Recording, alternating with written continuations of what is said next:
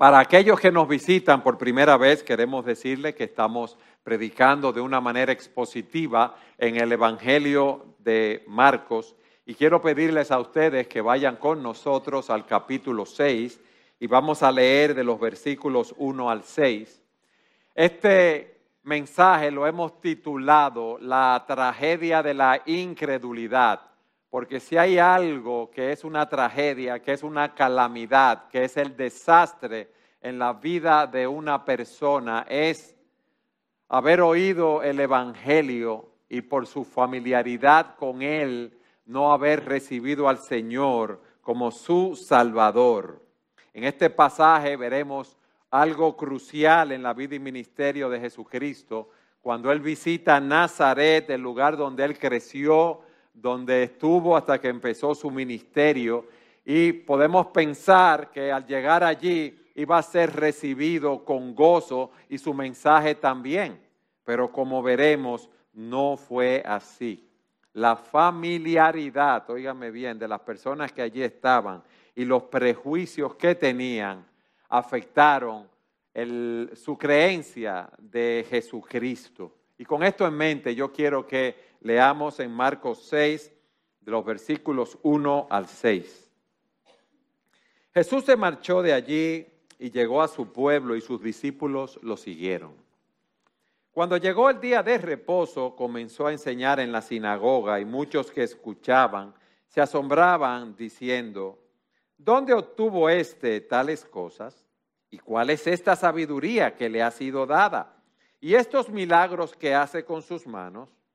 ¿No es este el carpintero, el hijo de María y hermano de Jacobo, José, Judas y Simón? ¿No están sus hermanas aquí con nosotros? Y se escandalizaban a causa de él. Y Jesús les dijo, no hay profeta sin honra sino en su propia tierra y entre sus parientes y en su casa. Y no pudo hacer allí ningún milagro, solo sanó a unos pocos enfermos sobre los cuales puso sus manos. Estaba maravillado de la incredulidad de ellos y recorría las aldeas de alrededor enseñando. El Señor Jesucristo regresa por segunda vez a Nazaret, su pueblo natal. Él ha estado haciendo milagros, ha estado enseñando la palabra como hemos visto y como nos predicó también el pastor Dionis la semana pasada. Y esta es la segunda visita que él realiza a su pueblo natal. La primera vez él había ido a Nazaret luego de que había sido tentado en el desierto. Nazaret era una aldea pequeña de solo 500 habitantes, imagínense. Aquí están viniendo todas las semanas alrededor de 250 personas. La ciudad de Nazaret era el doble de las personas que asisten aquí. Era un pueblo eh, desconocido. Y se nos dice aquí que sus discípulos lo siguieron. O sea que esto nos dice que eso no fue una visita privada del Señor para ver a su familia, sino que fue parte de su ministerio público. Y cuando uno llegaba a un pueblo, a una ciudad y estaba ministrando, estaban las sinagogas, que era donde se reunían las personas a adorar al Señor. Y se nos dice en el versículo 2 que cuando llegó el día de reposo, comenzó a enseñar en la sinagoga. A las personas de allí, imagínense, lo habían visto crecer hasta los 30 años, ya sabían quién era, lo habían visto desde niño, era un miembro de la comunidad. Pero ese día de reposo, él iba a ministrar la palabra por segunda vez. La primera vez que él ministró, se nos dice en Lucas 4:21 en adelante, fue al comienzo de su ministerio, como yo dije, luego de ser bautizado, y él pronuncia allí ese famoso discurso cuando dice que ese que anunciaba Isaías era él y las personas que estaban allí se habían molestado con el Señor, óigame bien.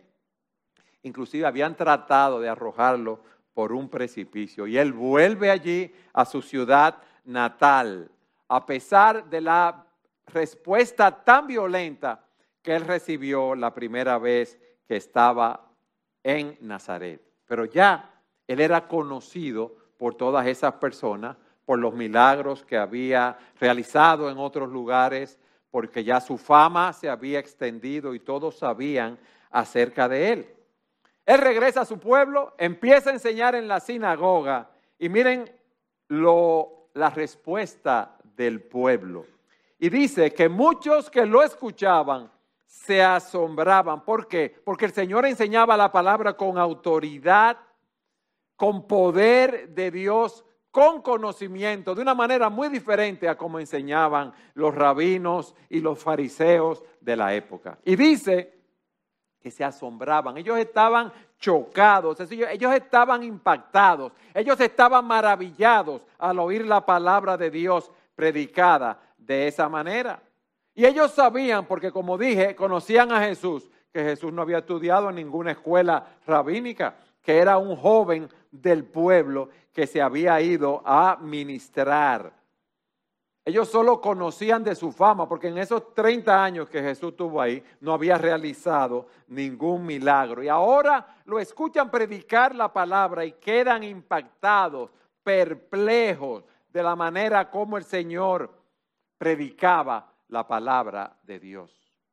¿Cuál, fuera, ¿Cuál debía ser la respuesta natural cuando uno escucha a una persona así, una persona predicando con poder la palabra de Dios? Oye, qué bueno y recibir la palabra de Dios. ¿No es así? Pero miren lo que ellos hicieron. En vez de decir, este es el Mesías, este es el Señor que estábamos esperando, ellos lo que dicen, versículo 2, fíjense, repito, cuando llegó el día de reposo, comenzó a enseñar en la sinagoga y muchos que escuchaban se asombraban diciendo, oigan bien, ¿dónde obtuvo éste tales cosas? ¿Y cuál es esta sabiduría que le ha sido dada? ¿Y estos milagros que hace con sus manos? ¿No es este el carpintero, el hijo de María y hermano de Jacobo, José, Judas y Simón? ¿No están sus hermanas aquí con nosotros? y se escandalizaban de él. Ellos se asombraron, vieron la verdad de lo que se le estaba predicando, pero ellos fueron incrédulos, no recibieron al Señor. Y fíjense cómo empiezan a hacerse una serie de preguntas retóricas. ¿Dónde obtuvo éste tales cosas? ¿Y cuál es esta sabiduría que le ha sido dada? ¿Y estos milagros que hace con sus manos? ¿Qué está pasando con este hombre? Él no tiene ningún entrenamiento, pero él predica de, con una manera clara, con poder, con unción de Dios, con sabiduría, de una manera muy diferente a los eruditos de la época. Y miren las palabras que utilizan, sabiduría y milagros. O sea, que ellos sabían de una manera más que obvia que esto venía de Dios porque el Señor estaba haciendo milagros y predicando la, palabra de una manera eh, majestuosa, si podemos decir así. En Isaías 11.2 se nos dice que ese siervo del Señor iba a tener el Espíritu del Señor reposando sobre él, con espíritu de sabiduría, inteligencia, consejo, poder, conocimiento y temor del Señor. Y ellos están oyendo y viendo todas estas cosas. Y en Isaías 35, en los versículos 5 y 6, se nos dice que con la llegada del Mesías, los ojos de los ciegos serán abiertos, los oídos de los sordos se abrirán, el cojo saltará como un ciervo y la lengua del mudo cantarán. Y todas estas cosas ellos sabían que estaban sucediendo porque la voz se había corrido de los milagros del Señor. Y ellos no hicieron como los fariseos y los escribas. Ellos no acusaron al Señor de hacer esas obras en el poder de Satanás, sino que ellos se preguntan, ¿y de dónde Él está haciendo estas cosas? ¿Por qué? Porque ellos querían justificar su incredulidad. Ellos querían buscar cualquier explicación para decir, esto no viene de Dios. Ellos no querían aceptar a Jesús como el Mesías prometido. Y luego preguntan, ¿no es este el carpintero? En Mateo 13:55 se nos dice, ¿no es este el hijo del carpintero? Porque ustedes saben que en esa época Al igual que ahora en muchos casos, los padres enseñaban su oficio a sus hijos. Y lo más seguro, él aprendió de parte de José acerca de la carpintería. Y cuando se habla, no es este el hijo del carpintero. La palabra carpintero que se utiliza en el, original puede ser alguien que trabaje con madera, un albañil, un herrero o un constructor de barco. Pero, ¿qué es lo que hay detrás de ese comentario? Pero este es el hijo del carpintero, este es un hombre común y corriente, este hombre no puede estar haciendo eso, este hombre no puede estar predicando la palabra de esa manera. ¿Cómo es que alguien tan ordinario que nosotros vimos aquí diga que Él es el Mesías? ¿Cómo va a ser aquel de quien hablaron los profetas? Y fíjense, repito, cómo ellos sabían de todas las obras del Señor. Pero no es este el carpintero, pero no es este el hijo de María. Oigan bien, este es el único lugar donde se hace referencia a Jesús como el hijo de María. ¿Por qué? Porque lo normal era identificar a los hijos por el nombre de su padre. Eh, no es este el hijo de José, pero algunos dicen que quizás ya José había muerto y como María seguía viviendo en Nazaret, por eso decían, no es este el hijo de María. Pero también eso puede haber sido como un insulto. Recuérdense que en Juan 8:41 algunos judíos ofendidos por las palabras de Jesús dijeron, nosotros no somos hijos de fornicación, nosotros no somos hijos ilegítimos. Y ellos querían como eh, denigrar a Cristo, si este era el caso, eh, en ese sentido que lo decían de esa manera. Pero fíjense lo que sigue diciendo. Y hermano de Jacobo, José, Judas y Simón, cuatro hermanos. No están sus hermanas en plural, por lo menos si es plural tenía que haber dos hermanas más. O sea que tenía por lo menos seis hermanos. No están sus hermanas aquí con nosotros.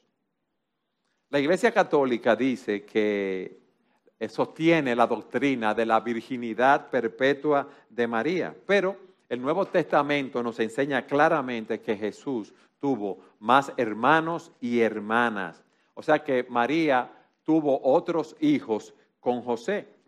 Pero fíjense también lo que sucede aquí, que ya lo vimos en otro mensaje cuando predicamos de Marcos 3.5, que ninguno de sus hermanos en inicio creía en, en Jesucristo como el Mesías. Entonces, todas esas personas que estaban ahí, estaban ahí, estaban escandalizadas por causa de él.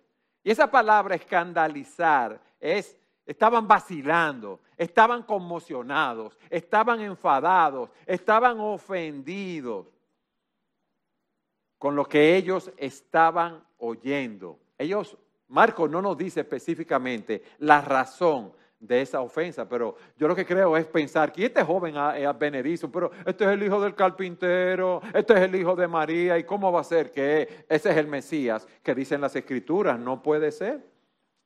¿Y cómo reaccionó el Señor Jesucristo ante esa, la incredulidad de ellos? Miren lo que nos dice en el versículo 4.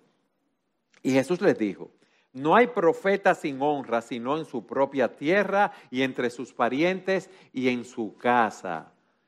Hay un dicho que dice la, la familiaridad engendra desprecio. Y fíjense cómo él dice, no hay profeta sin honra en su tierra, primero, un círculo concéntrico. Después, entre sus parientes y luego en su casa. O sea, nadie en su tierra estaba creyendo en él. Lo que vemos en las escrituras es que su madre, por la revelación que tuvo, sí creía en él, pero sus hermanos en ese momento no estaban creyendo en él, aunque eventualmente sí llegaron a creer en Jesús.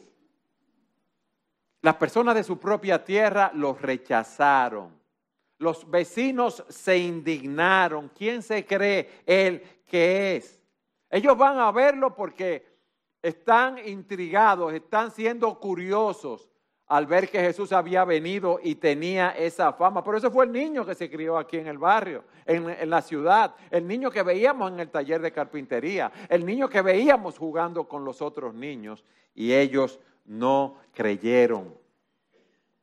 No creyeron. Miren, esa acusación de incredulidad se refleja en las palabras de Pablo en Romanos 1.18 en adelante. Yo quiero que ustedes vayan allí conmigo. Romanos 1.18. Un texto que nuestro hermano Eduardo Lebrón citó en su clase de escuela dominical. Oigan lo que dice Pablo. Porque la ira de Dios se revela desde el cielo contra toda impiedad e injusticia de los hombres, que con injusticia restringen la verdad. Versículo 19. Pero lo que se conoce acerca de Dios es evidente dentro de ellos, pues Dios se lo hizo evidente. Porque desde la creación del mundo, sus atributos invisibles, su eterno poder y divinidad se han visto con toda claridad siendo entendidos por medio de lo creado, de manera que ellos no tienen excusa. ¿Cuál es el argumento de Pablo aquí? O oh, que Dios ha proporcionado al ser humano suficiente evidencia de su existencia y de su naturaleza y lo ha capacitado para poder comprender y discernir esa evidencia adecuadamente. Sin embargo, el hombre dice, no, yo no voy a creer.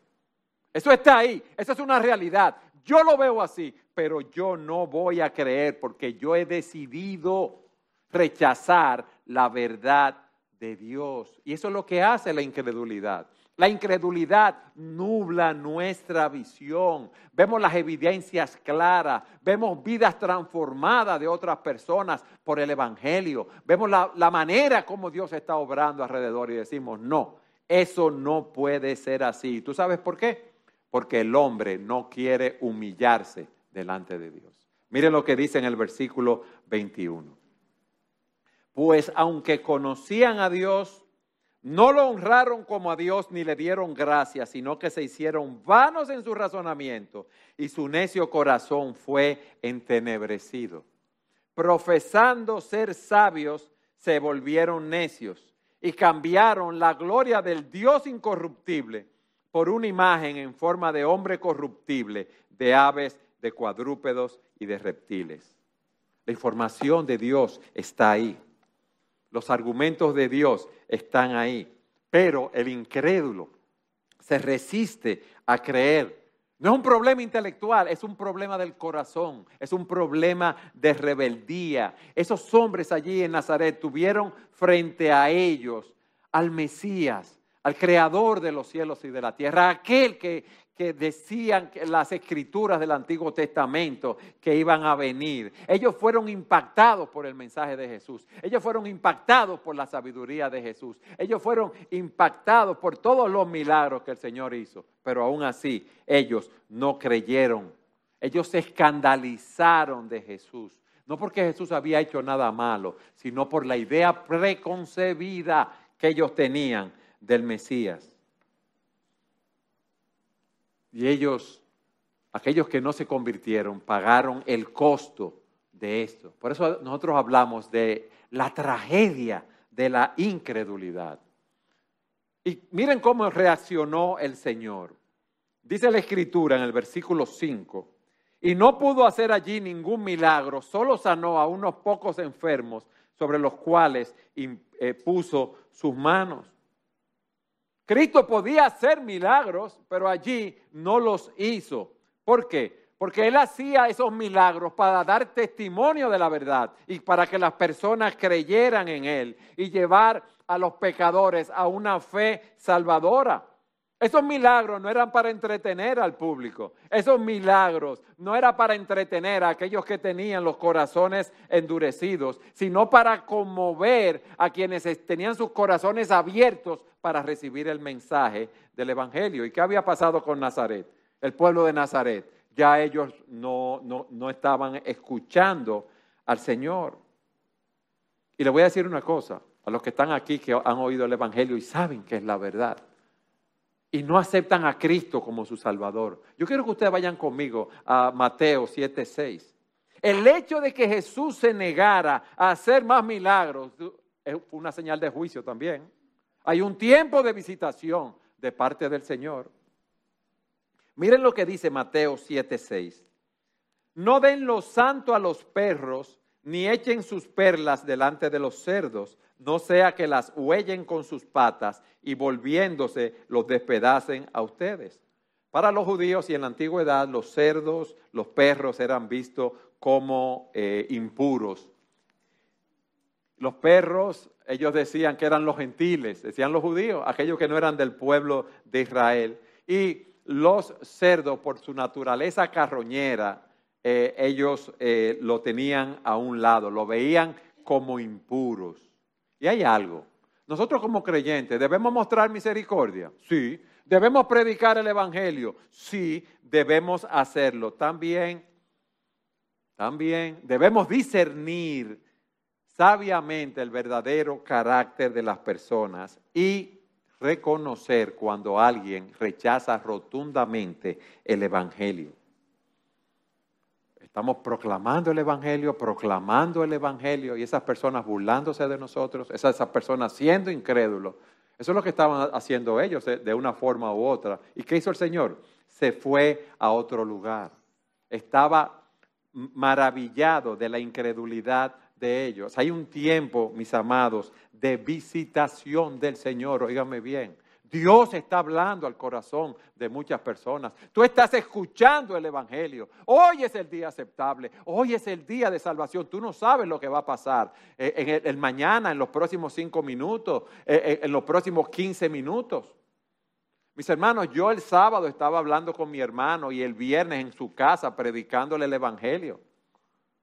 El domingo me voy de viaje para estar en la reunión del board que les dije y el lunes temprano me llaman que mi hermano está mal, que lo llevaron a la clínica, está en cuidado intensivo, está entubado y, y no está consciente. Fíjense cómo las cosas cambian en un abrir y cerrar de ojos. Nosotros no podemos decir que vamos a estar vivos en el día de mañana. Lo que sí podemos estar seguros es que si morimos sin Cristo, vamos camino a una condenación eterna, donde será el lloro y el crujir de dientes por toda la eternidad. Pero fíjense cómo era tal la dureza de este pueblo que Jesús estaba maravillado.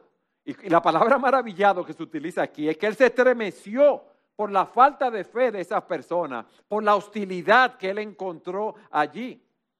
El Señor había tenido una vida ejemplar, ellos lo conocían. Ellos habían oído de los milagros, ellos lo escucharon predicando. Ellos sabían que el Señor era diferente pero ellos le dieron la espalda y esto causó una gran tristeza en el corazón de Jesús.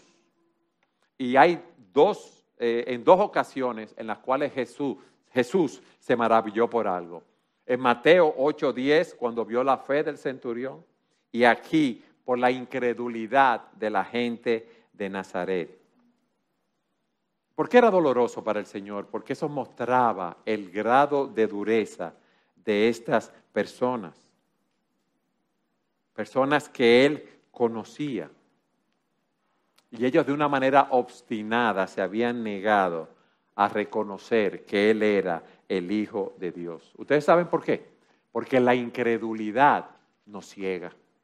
Dice 2 Corintios 4, versículo 3, y si todavía nuestro evangelio está velado, para los que se pierden está velado, en los cuales el Dios de este mundo ha cegado el entendimiento de los incrédulos para que no vean el resplandor del Evangelio de la gloria de Cristo, que es la imagen de Dios. El Señor se fue de allí y salió a otros lugares a predicar el Evangelio e hizo milagros en otros lugares. Mis amados, ¿y qué aprendemos de todo esto? En primer lugar, lo terrible del pecado, de la incredulidad. El Señor no pudo hacer milagros allí debido a la dureza del corazón de esas personas y Él se asombró. Fíjense cómo muchas veces el asombro y la incredulidad van de la mano. Las personas se encuentran ante algo que es sorprendente y su primera reacción que es asombro. Sin embargo, su segunda reacción es no aceptar lo que están oyendo porque no les conviene. Eso es la incredulidad. No, yo no voy a creer. Yo no voy a creer, es un acto de rebeldía, es un acto del corazón. A mí no me conviene lo que tú me estás diciendo. Son muchas cosas que yo tengo que sacrificar. Yo tengo que humillarme a mí mismo. Yo no quiero humillarme porque yo me creo que soy bueno. Y todas esas cosas vienen a nuestras mentes y a nuestros corazones. Y esa incredulidad priva a las personas de las bendiciones de Dios. Esa incredulidad es autodestructiva. Por lo tanto, nosotros, si tú estás aquí, nosotros debemos reconocer este pecado y superarlo. No nos podemos dejar llevar por prejuicios, por familiaridad que puedan impedirnos ver la obra de Dios en nuestras vidas, ver la obra de Dios en otras personas. Como creyentes, aún habiendo nosotros creído en Cristo para salvación, debemos estar tratando continuamente con la incredulidad en nuestros corazones, debemos estar vigilando nuestros corazones y ver cómo ella afecta nuestras vidas, de manera que no nos apartemos de la carrera que estamos corriendo. Por eso continuamente nosotros tenemos que depender del poder, de la guía de Dios en nuestras vidas, dejar a un lado nuestros propios pensamientos, creernos que nosotros no la sabemos toda, que podemos andar por nuestros propios caminos o que ya hemos alcanzado un grado de madurez que no necesitamos depender de Dios. No, debemos tener un corazón humilde, Señor, dime, guíame, ¿qué yo debo hacer en este caso? Por eso dice Hebreos 11:6, pero sin fe es imposible agradar a Dios, porque es necesario que el que se acerca a Dios crea que Él existe y que recompensa a quienes, a los que lo buscan, recompensa a los que le buscan. Eso es un pecado terrible, es el pecado que nos manda a aquellos que no creen directo al infierno viendo la realidad frente a ellos, como muchos aquí están viendo esa realidad y se resisten a creer, como dije, para andar en sus propios caminos. Pero ¿qué aprendemos aquí también? Que cada uno de nosotros es responsable por su incredulidad. Fíjense, la incredulidad no es solamente una falta de fe, sino una decisión consciente de rechazar la verdad y resistirme a creer lo que me están presentando. Yo sé que eso es la verdad, lo que el Señor estaba diciendo. Yo sé que Él es Dios. Él ha hablado con sabiduría. Él ha hecho milagros, pero yo voy a seguir en mi propio camino, a mi manera, yo voy a hacer las cosas y a tu manera te va a llevar a una condenación eterna. Porque hay un solo Dios y un solo mediador entre Dios y los hombres, y ese es Jesucristo y ningún otro. Dice Juan 3, 18. Quiero que vayan allí conmigo, por favor.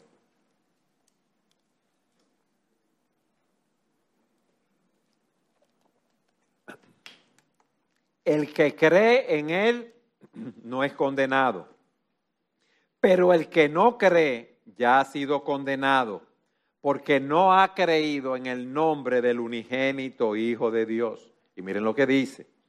Y este es el juicio que la luz vino al mundo. ¿Y qué dice? ¿Y los hombres siguieron la luz? No, ¿qué dice? Y los hombres amaron más las tinieblas que la luz. ¿Por qué? Pues, que, pues porque sus acciones eran malas. Déjame con mis pecados.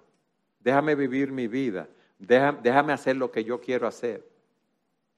Amaron más las tinieblas que la luz. Y dice aquí Juan que los hombres que no creen ya están condenados. ¿Por qué? Debido a su incredulidad, porque cada uno de nosotros comparecerá ante el tribunal de Cristo.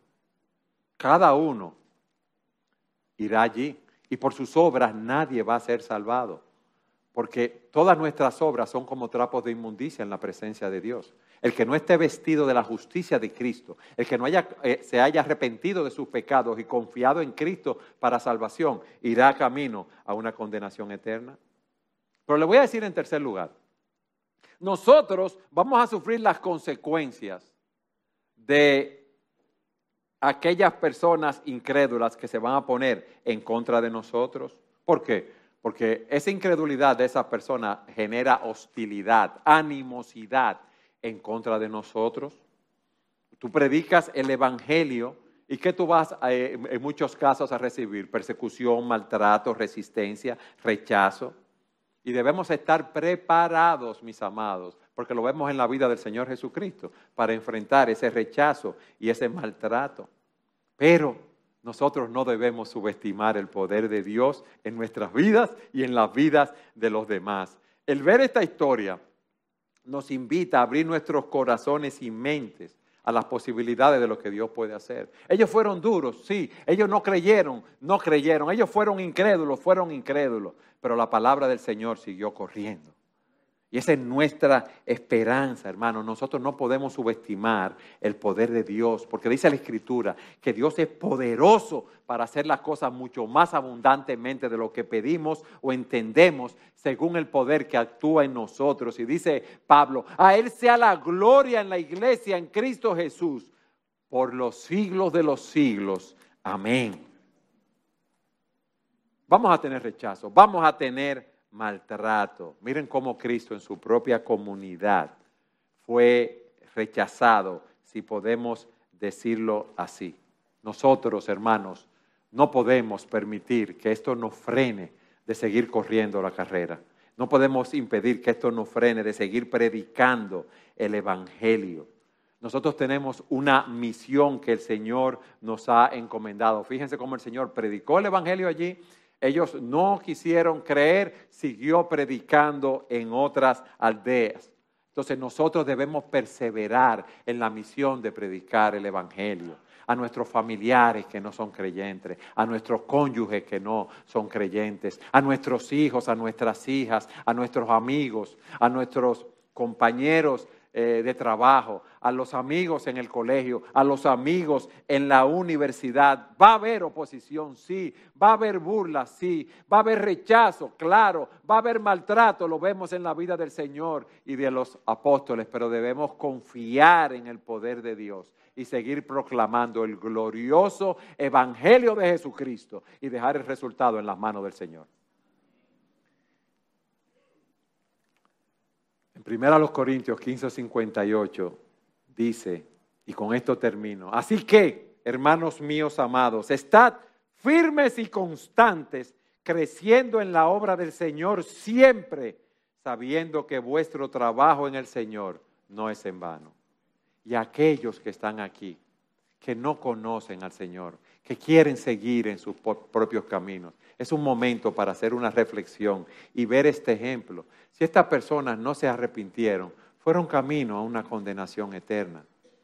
Y no es lo que queremos para ustedes. Queremos que te arrepientas de tu pecado y que confíes en Cristo para salvación y puedas ser partícipe de la vida eterna aquí y con Cristo para siempre, disfrutando de Él. Amén.